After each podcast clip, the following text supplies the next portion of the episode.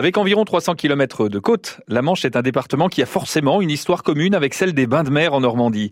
Histoire qui démarre assez tôt d'ailleurs chez nous, avant la Révolution française, du côté de Granville, et qui va se poursuivre à Avranches, Cherbourg, Quidéville, Barneville-Carteret ou encore Saint-Val-la-Hougue. Olivier Jouot est professeur d'histoire géo au Collège Gambetta de 40 ans. Il est aussi responsable du service éducatif des archives départementales de la Manche. Alors, les bains de mer sont nés d'abord d'une volonté euh, thérapeutique. Donc euh, l'idée d'aller à la mer, c'était euh, pour se, se, soigner. Le fait d'aller au bain de mer au XVIe siècle, sous Gilles de Guberville, pour euh, soigner les chiens qui étaient mordus pour leur éviter la rage. Donc des chiens aux humains, il, s'est écoulé un peu de temps. Donc à la fin du XVIIIe, sur le modèle anglais, parce que les, les, Anglais ont été les précurseurs, on va à la mer dans un souci de soin, de se soigner, mais aussi déjà dans un souci de se retrouver entre soi.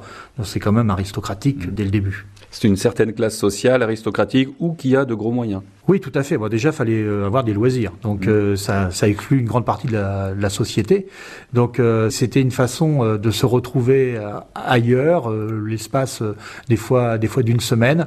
Alors, soit les épouses, soit les couples entiers. Mm. Et on a trace d'une d'une lettre qui est écrite avant la Révolution française, dans les années 1780, où un Saint-Loi précise qu'il y a plus grand monde sur Saint-Lô parce que les personnes importantes sont parties prendre le bain à Granville. Donc déjà, Granville commençait à avoir ses lettres de noblesse en termes de, de station balnéaire, même si on n'employait pas le terme encore. Oui, on n'emploie pas encore le thème, mais c'est effectivement, ça commence à, à, Granville pour notre département, et ça se développe donc euh, au sortir de la Révolution et, et de l'Empire.